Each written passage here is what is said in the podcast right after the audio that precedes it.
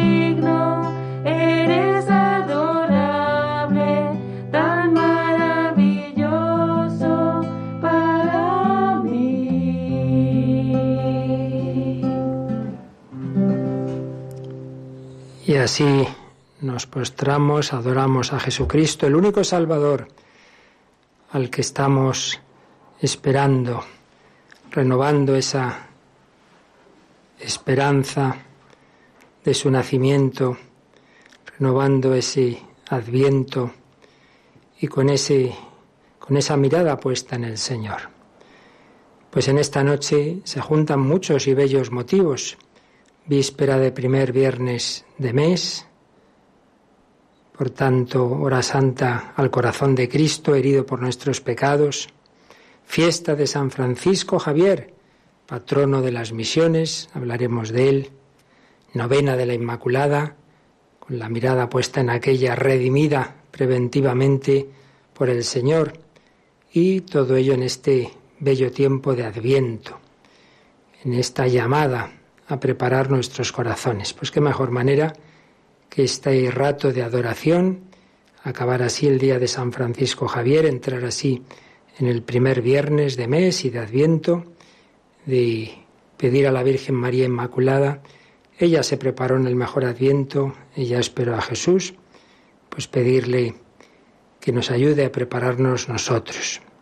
Como siempre hacemos un primer momento de fe, de adoración, de esperanza, de creer que no estamos ante una idea, ante una cosa, sino que cada uno pues haga ese acto de fe allí donde estéis, da igual el lugar, lo importante es ese acto de fe de que no venimos a oír una charla más, un programa más, no, venimos a estar con Jesucristo. Para Él las distancias no importan, Él está mirándote a ti, en tu casa, en el coche, quizás en la cama, puede que en un hospital, trabajando allá donde estés en España o en cualquier lugar del mundo entero que nos seguís por internet, hacemos ese acto de fe. Estoy delante de alguien realmente presente que me mira y escucha porque me ama, porque es Emmanuel, porque es Dios con nosotros, porque la Eucaristía prolonga la encarnación.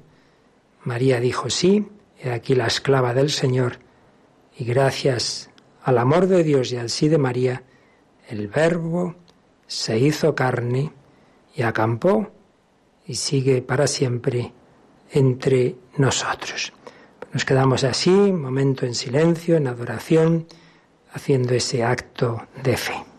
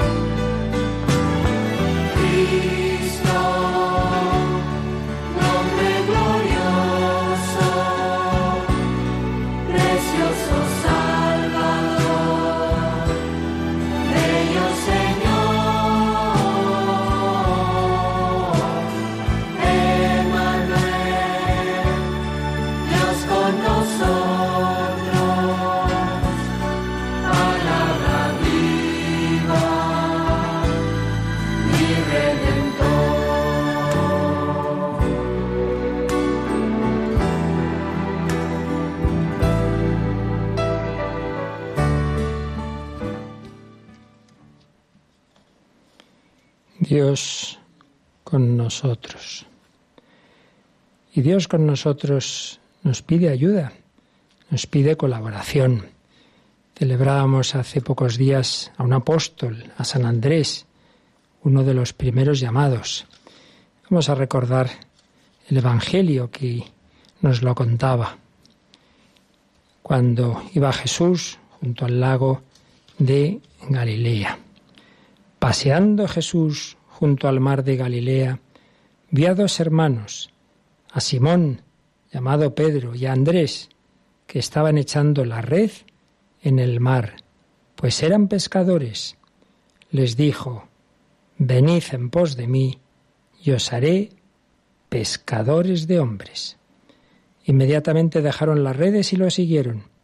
Y pasando adelante vio a otros dos hermanos, a Santiago, hijo de Zebedeo, y a Juan, su hermano, que estaban en la barca repasando las redes con Cebedeo su padre y los llamó. Inmediatamente dejaron la barca ya su padre y lo siguieron.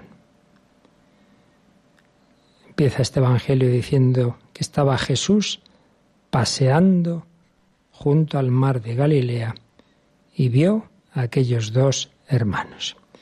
Jesús paseando junto al mar es un símbolo de Jesús que pasa por nuestra vida. El mar es un símbolo de lo inestable, de lo que en cualquier momento cambia, se levanta una tormenta, inseguro. Nuestra vida es así, nuestra vida es frágil. A veces cuando todo va muy bien nos creemos que esto siempre va a ser así. Y de repente se levanta esa tormenta y de repente ocurre lo inesperado, incluso el naufragio. Y así nos pasa en nuestra vida personal, espiritual, de repente me vienen dudas, tentaciones, oscuridades, de repente hay un, algo que no me esperaba en mi vida, una persona que me falla, alguien que me abandona, o llega la enfermedad, o muere un ser querido, o nos quedamos sin trabajo, o nos viene una pandemia y nos trastoca todo.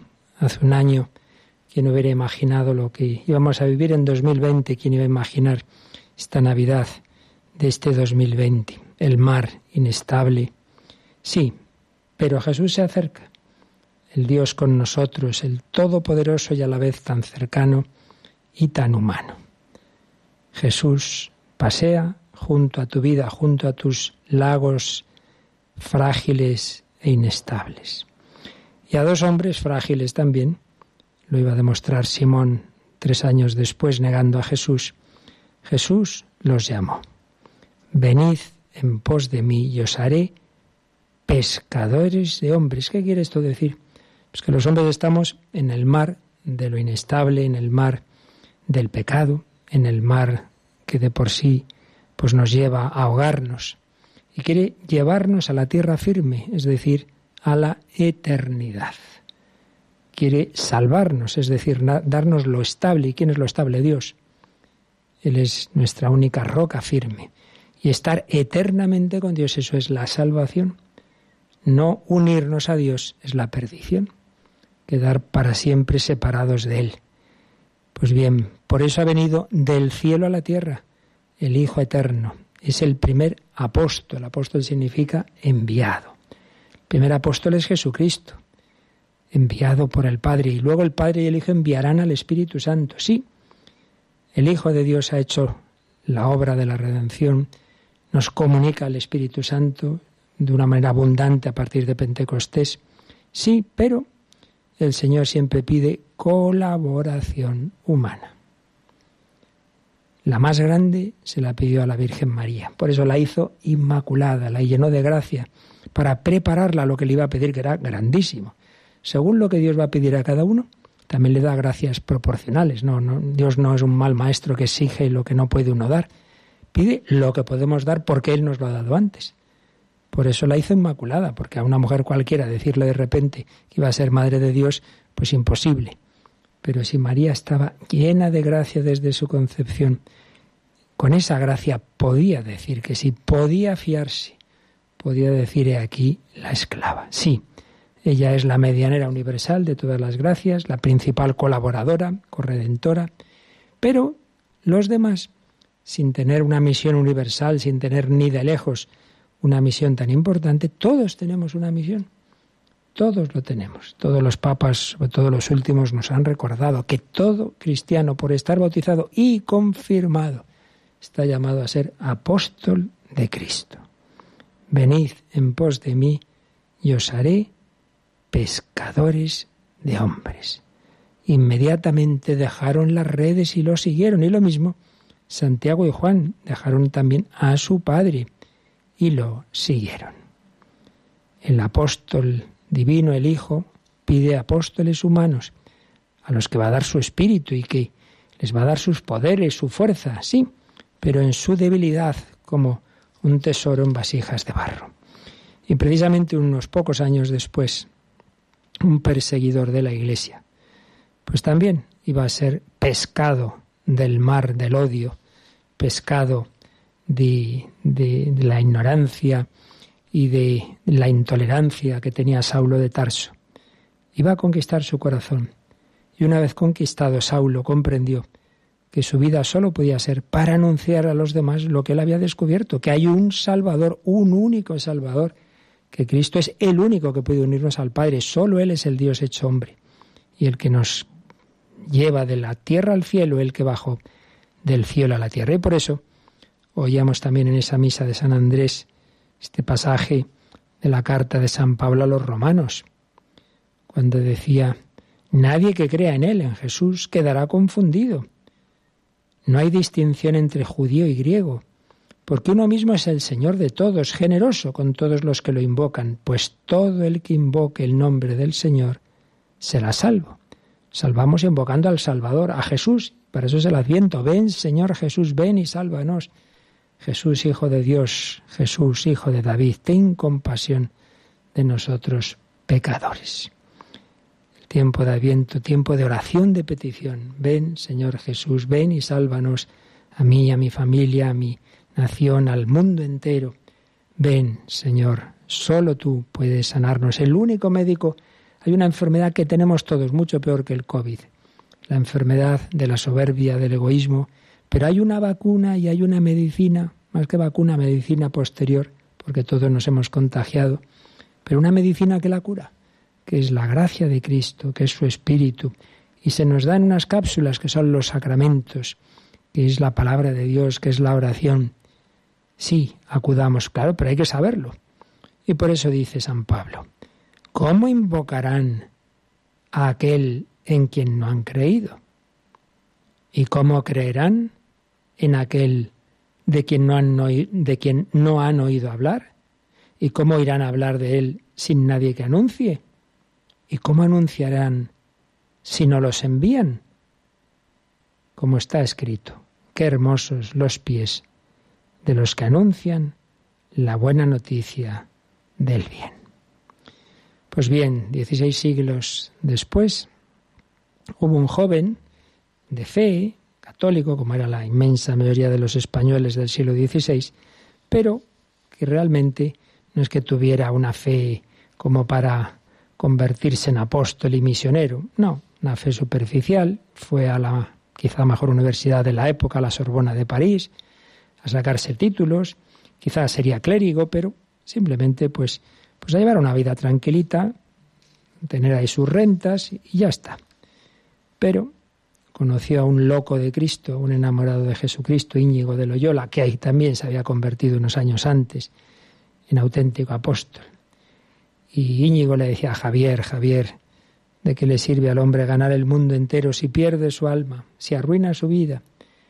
Y poco a poco el ejemplo, las palabras de Ignacio y de Pedro Fabro, otro compañero de estudios en París, fueron calando en el corazón de aquel navarro noble.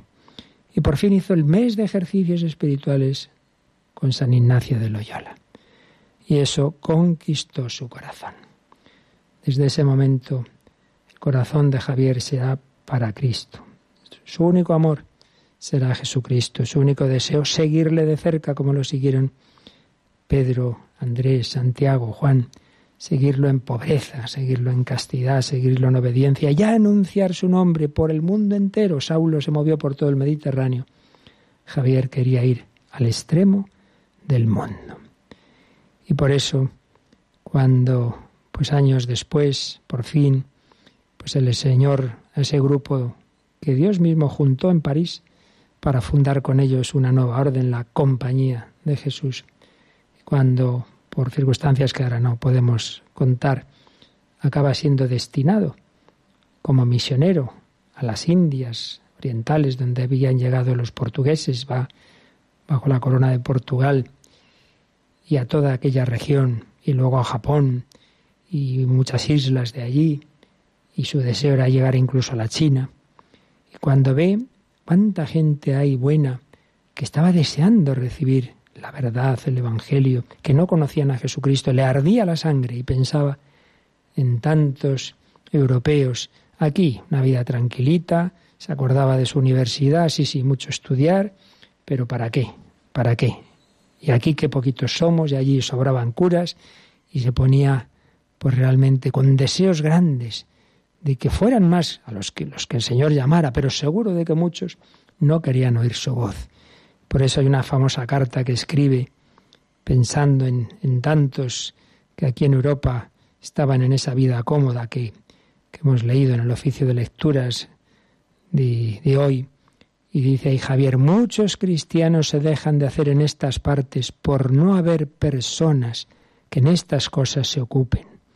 Muchas veces me mueven pensamientos de ir allí a los estudios, dando voces, como un hombre que hubiera perdido el juicio, y particularmente a la Universidad de París, y decir cuántas almas dejan de ir a la gloria y van al infierno por la negligencia de ellos.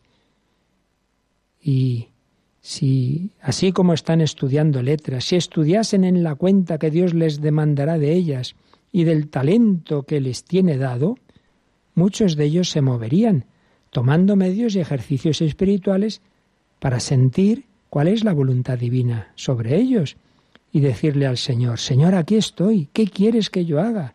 Envíame a donde tú quieras y si conviene, aún a los indios.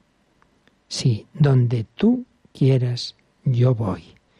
¿Cuántos miles de gentiles se harían cristianos si hubiese operarios solícitos de anunciarles a Cristo? Es tanta la multitud de los que se convierten a Cristo en esta tierra donde ando, que muchas veces me acaece tener cansados los brazos de tanto bautizar y no poder ya hablar, de tantas veces decir el credo, mandamientos, etcétera, etcétera. Javier en, en los ejercicios espirituales hizo una meditación, San Ignacio propone preciosa, del Rey Eterno, y en esa meditación el ejercitante se ofrece a Jesucristo y le dice, Señor, yo me ofrezco a ti a lo que tú quieras y de lo que tú me digas, pero por mi parte me encantaría que me pidieras algo que me signifique sacrificio, pobreza, humillación, que se rían de mí. Lo más difícil, cuenta conmigo, cuenta conmigo. Eterno Señor de todas las cosas, yo hago mi oblación con vuestro favor y ayuda, que yo quiero y deseo, y es mi determinación deliberada solo que sea vuestro mayor servicio y alabanza, de imitaros en pasar todas injurias y toda pobreza, así actual como espiritual, y todo vituperio, con tal de que sea vuestra santísima voluntad. Y así se ofrece ante la Virgen y todos los santos. Vamos a también nosotros a decirle al Señor, Señor, cuenta conmigo. Pues quizá no me envíes a las Indias, pero donde estoy yo también tengo ahí mis misiones en un ambiente hostil, un ambiente en que es difícil declararse católico, en ese trabajo, en esa universidad, en ese corro de amigos, de amigas, donde el Señor te lo mande. Eterno Señor de todas las cosas. Pues vamos a decírselo también nosotros a Jesucristo, que queremos ser suyos, que queremos hacer oración para enterarnos de su voluntad y que nos envíe a donde Él quiera, no a donde nosotros nos parezca. Señor, envíame, eterno Señor, de todas las cosas.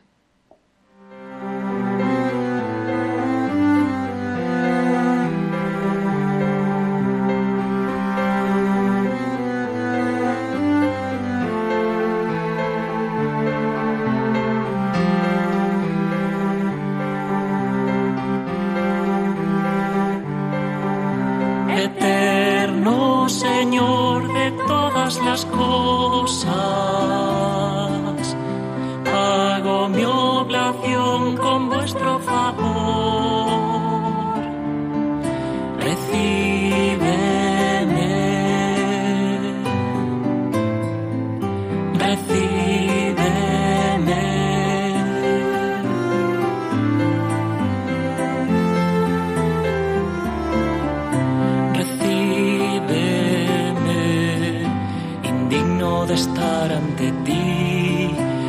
confiado por siempre en tu amor, me quiero ofrecer.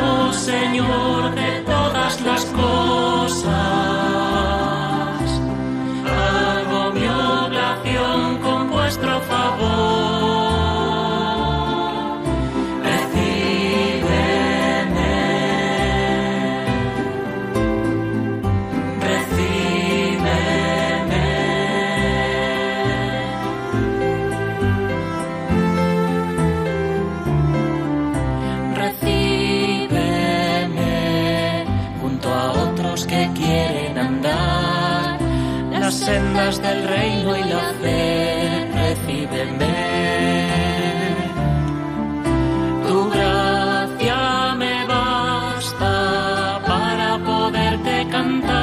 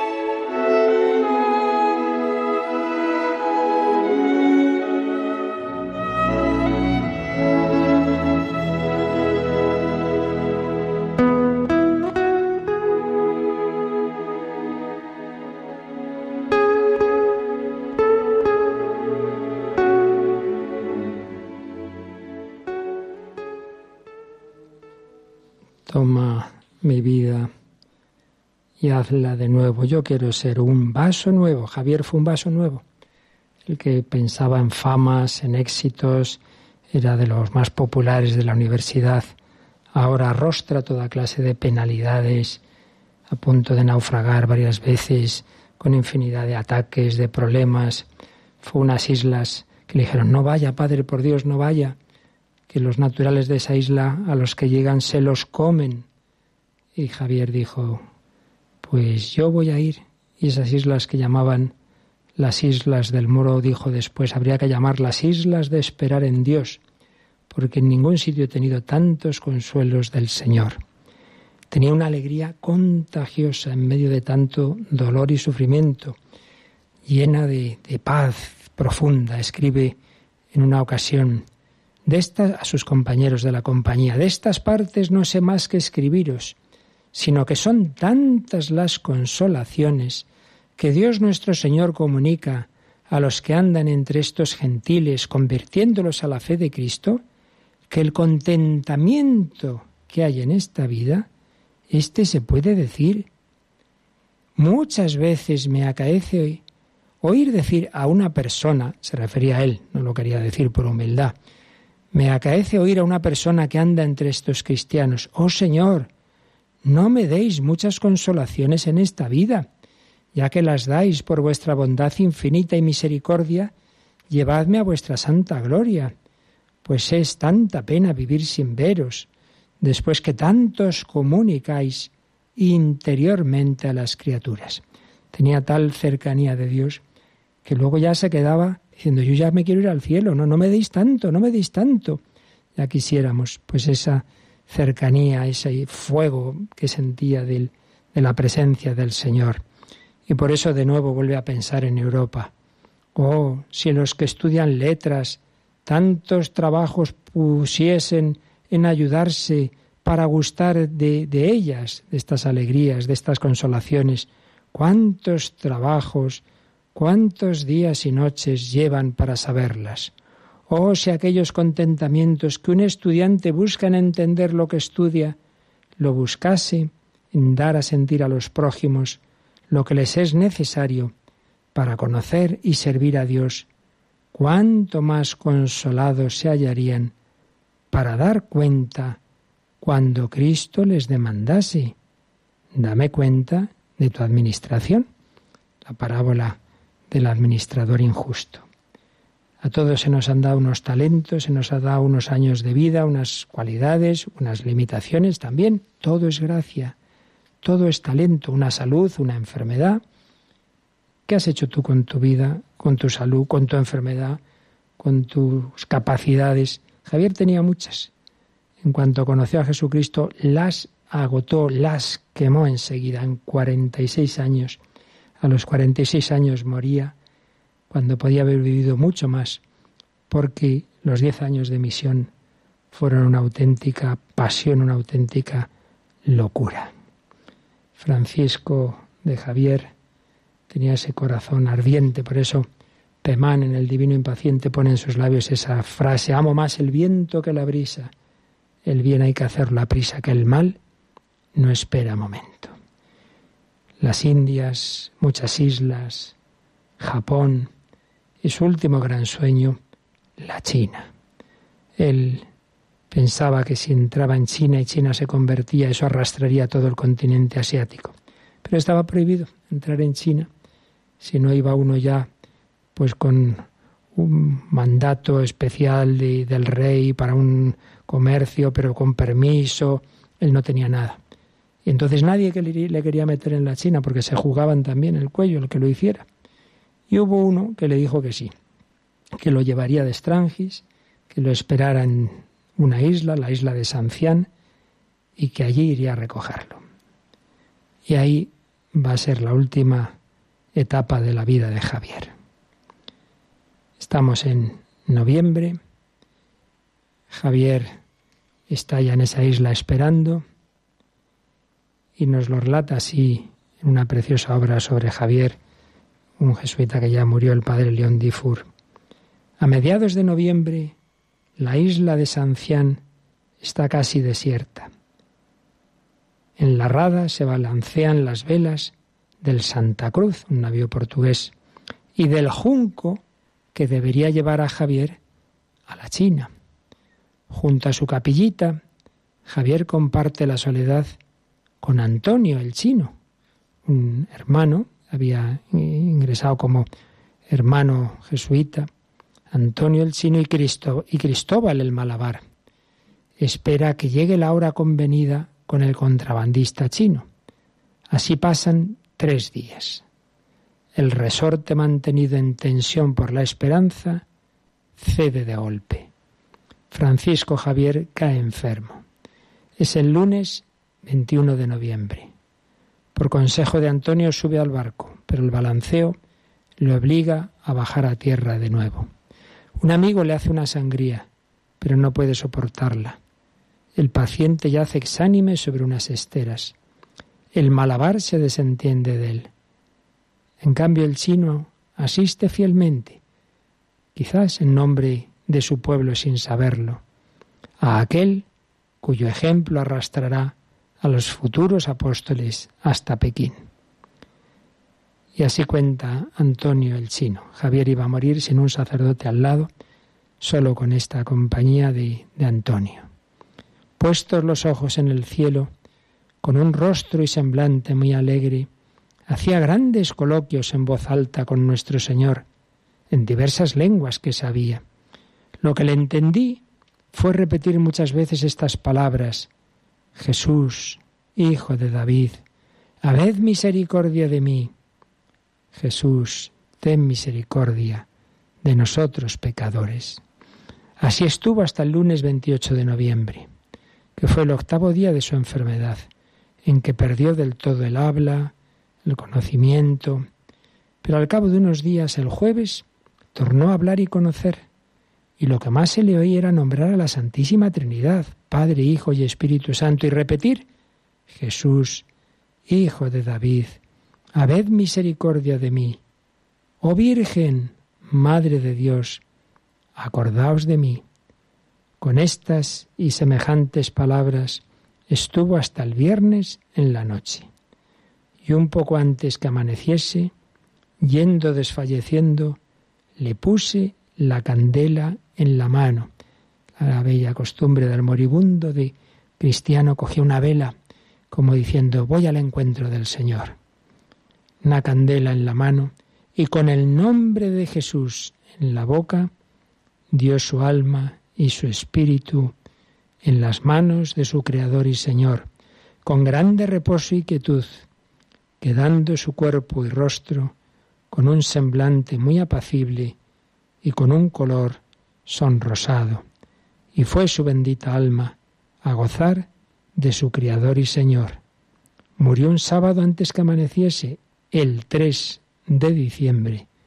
Hoy era primer sábado de mes, el 3 de diciembre de 1552, en la isla y puerto de Sanchón, en una casa de paja ajena, diez años después de haber venido a estas partes de la India. Pues así moría un apóstol, un enamorado de Jesucristo, un misionero, un hombre totalmente entregado a Jesucristo. Pues vamos a pedir, al acabar el día de su fiesta, que interceda por nosotros, para que también lo que nos importe sea eso, llegar al encuentro de Cristo, habiéndole amado, habiéndole seguido, habiendo cumplido nuestra misión, cada uno según su vocación. Él tuvo esa vocación de jesuita y misionero, no será la tuya, la mía, pero sí de ser santos y apóstoles y siempre con ese ardor misionero. Señor, toma mi vida nueva antes de que la espera desgaste años en mí. Estoy dispuesto a lo que quieras, no importa lo que sea, tú llámame a servir.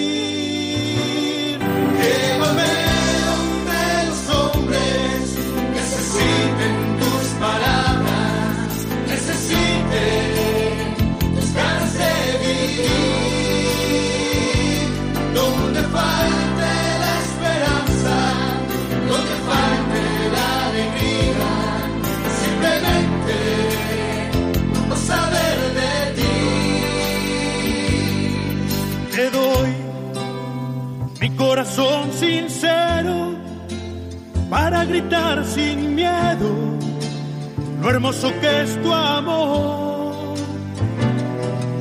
Tendré mis manos sin cansancio, tu historia entre mis labios, mi fuerza en la oración.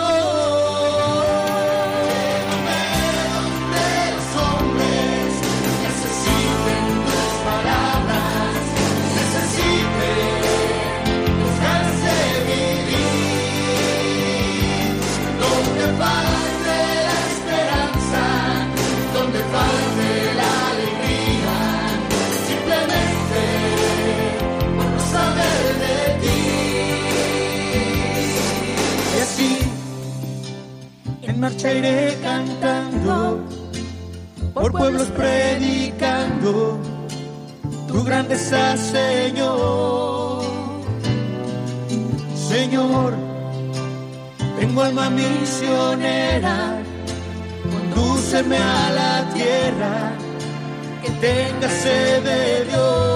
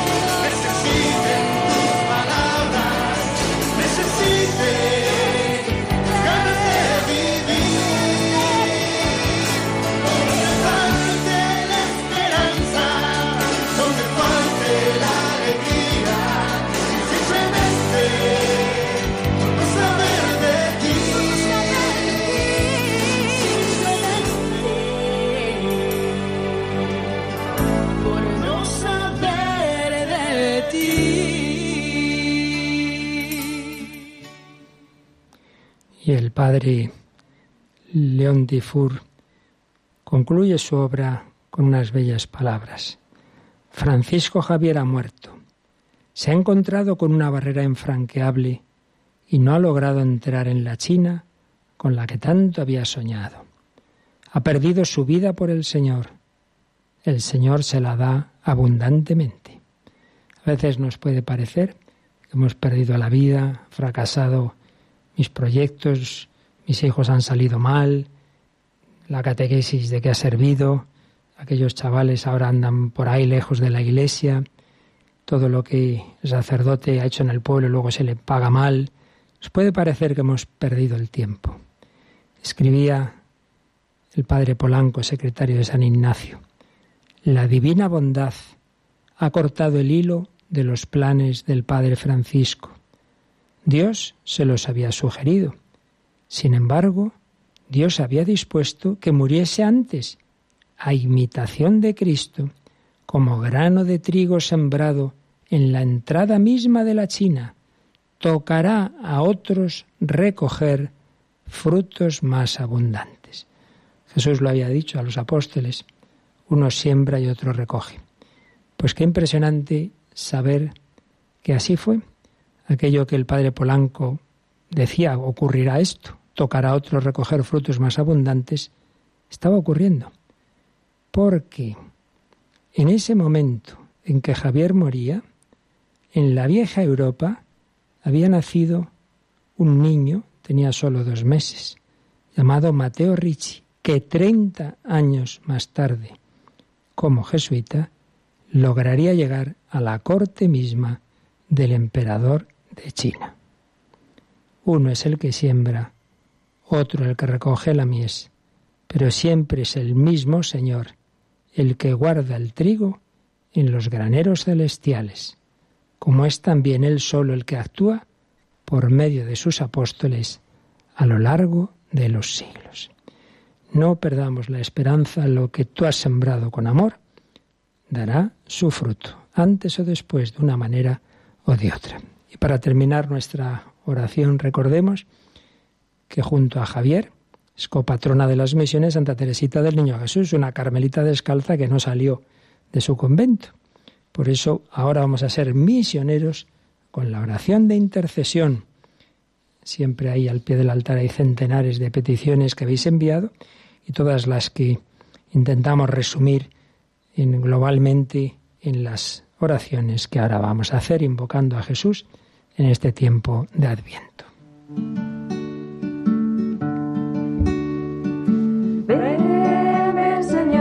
Señor,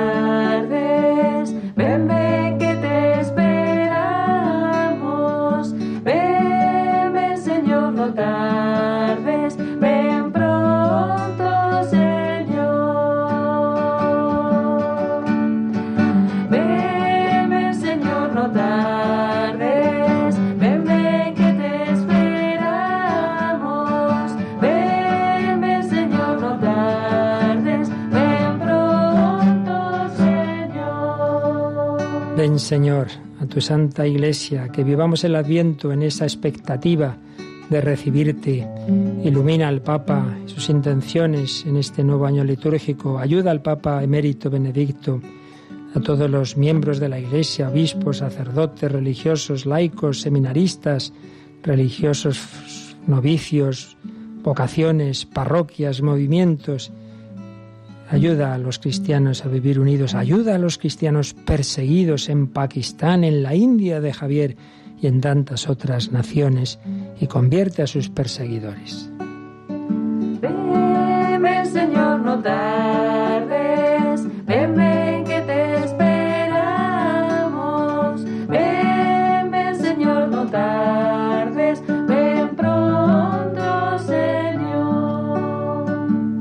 Javier se encontró tantos obstáculos de las diversas autoridades de aquí y de allá. Te pedimos por los gobernantes de España, del mundo entero. Te pedimos por el fin de las leyes que atentan contra la vida y dignidad de las personas. Te pedimos por la paz, por las víctimas de los atentados, del odio, de la intolerancia, por los que están sufriendo las consecuencias de esta crisis social, laboral, económica, los pobres, los transeúntes, los refugiados, migrantes y encarcelados. Ven, ven Señor, no tardes, ven, ven que te esperamos. Ven, ven Señor, no tardes, ven pronto Señor. Javier, tuvo esos últimos días de enfermedad. Te pedimos por todos los enfermos graves, por el personal sanitario, las víctimas de la pandemia y sus familias, todas las demás enfermedades graves, enfermedades mentales, de niños, de ancianos, las personas que sufren en soledad, las que están en residencias, los que se enfrentan a una cirugía, los que están en las UCIs, por todas las familias que están pasándolo mal, que han perdido trabajos o están en crisis de separaciones, por las futuras madres, por aquellas tentadas al aborto, por los niños, ancianos, por los agonizantes y por todas las almas del purgatorio. Ven, Señor, no tardes, ven, ven que te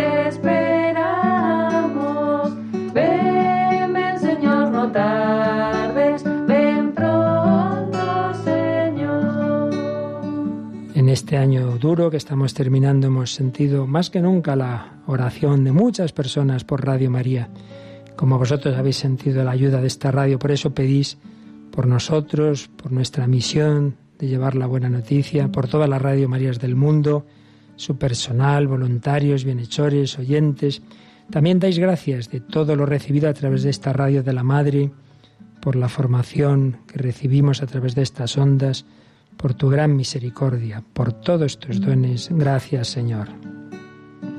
Ven, Señor, no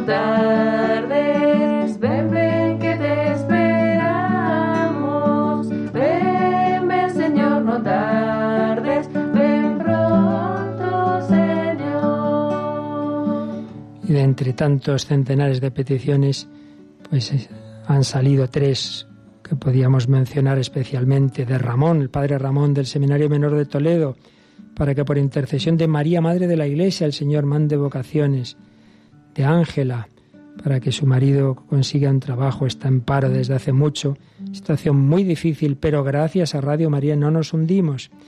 Y una última petición que nos ha impresionado especialmente de Joaquín por su esposa Josefina Rausel, fallecida recientemente, rezando con la radiolina en sus manos. Señor,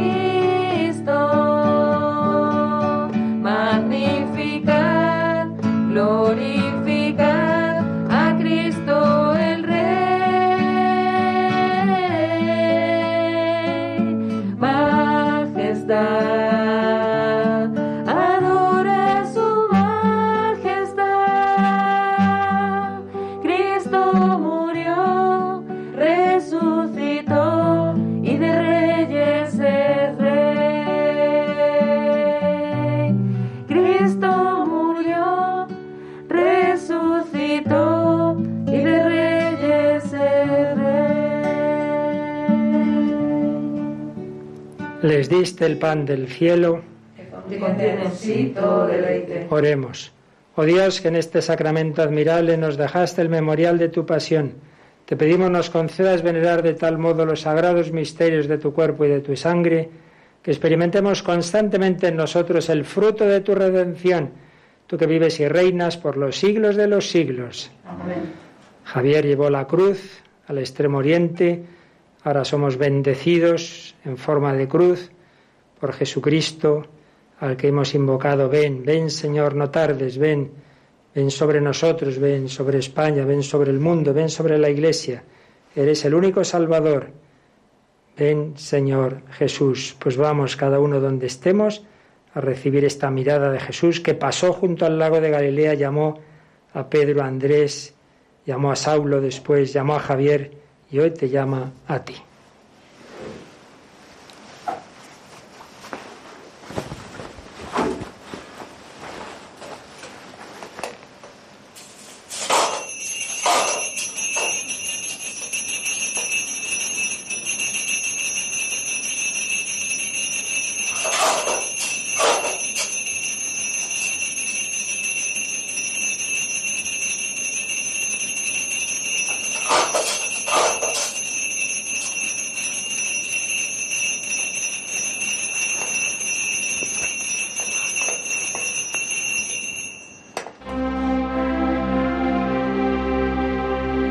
Bendito sea Dios.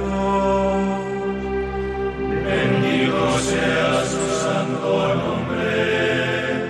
Bendito sea Jesucristo, verdadero Dios y verdadero hombre. Bendito sea el nombre de Jesús. Bendito sea su sacradísimo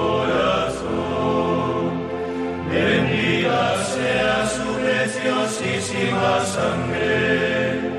Bendito sea Jesús en el santísimo sacramento del altar.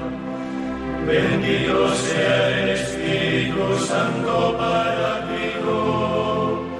Bendita sea la excelsa Madre de Dios, María Santísima. Bendita sea su Santa Inmaculada